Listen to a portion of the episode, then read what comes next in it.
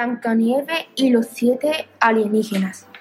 Blancanieves era una niña trabajadora y muy obediente, que vivía en una bonita casa con su papá y con la esposa de este, que era periodista. A las dos les encantaba ir juntas todas las mañanas a comprar el periódico y comentar las noticias de actualidad.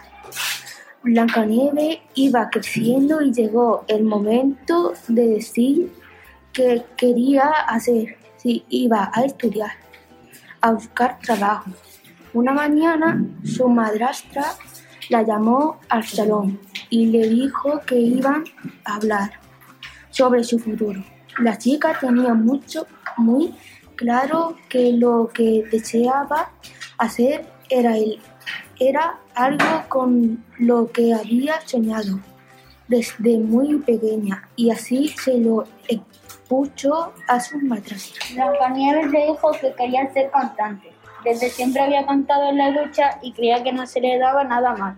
La madrastra le dijo que eso estaba bien, pero que primero tendría que estudiar mucho para poder tener un futuro en esa profesión o poder dedicarse a otra cosa si algún día se le estropeaba la voz. Blancanieves no comprendía por qué tenía que estudiar. Pensaba que siendo famosa todo el mundo querría estar con ella, recibiría invitaciones y le comprarían todos los regalos que ella pidiese. Además, pensaba que cuando fuese famosa, todos los príncipes querían casarse con ella. Y por supuesto, estaba convencida que con un marido no le haría falta nada más.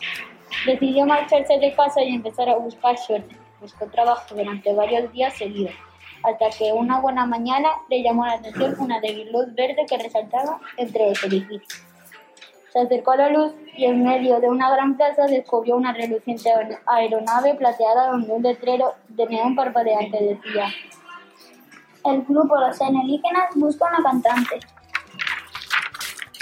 Blancanieves llamó al timbre. La puerta se abrió silenciosamente. y entró nerviosa. Había un grupo de chicos con una batería, una guitarra eléctrica y más instrumentos que ella no conocía. Todos llevaban una camiseta verde que ponía los alienígenas. La invitaron a pasar y ella les preguntó, ¿buscáis una cantante? Pues aquí tenéis a la chica adecuada para el puesto vacante. Uno de los chicos del grupo dijo que primero tendría que hacerle una prueba y una entrevista y empezaron a hacerle preguntas. ¿Has estudiado solfeo? ¿Has estudiado danza? ¿Conoces las notas musicales? ¿Sabes qué es un pentagrama? ¿Sabes tocar algún instrumento? Blancanieves se quedó pálida, sin saber qué decir. Parecía que le estaban hablando en chino. No entendía ni una palabra de lo que le estaban preguntando. Así que, así que se despidió y se fue a hablar con su madrastra. Se lo contó todo y le dijo que ella tenía razón, que para ser una buena cantante tenía que estudiar mucho. La madrastra le ayudó a inscribirse en el Conservatorio de Música y Danza, y danza y a buscar a alguien que le diera clases particulares de piano. Al cabo de un tiempo, Blancanieves fue a buscar de nuevo el grupo de los alienígenas. ¿Cuál fue su sorpresa? Ya no era un grupo, se habían disuelto por falta de solista.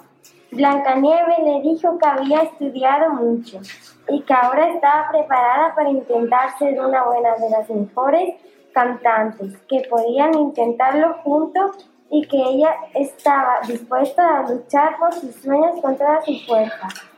Empezaron a ensayar día y noche, compusieron canciones estupendas y consiguieron tener algunas actuaciones por los alrededores hasta que consiguieron un concierto importante en la capital. Todos los carteles anunciaban al nuevo grupo Blancanieves y los siete alienígenas. Cuando empezaron a cantar nadie les hacía caso porque no era ningún grupo conocido y la gente esperaba las estrellas del concierto, pero Blancanieves había estudiado mucho y se había preparado muy bien. Cantaba y bailaba estupendamente. Además, sus canciones eran marchosas, muy marchosas y, movidas, y los alienígenas tocaban de maravilla.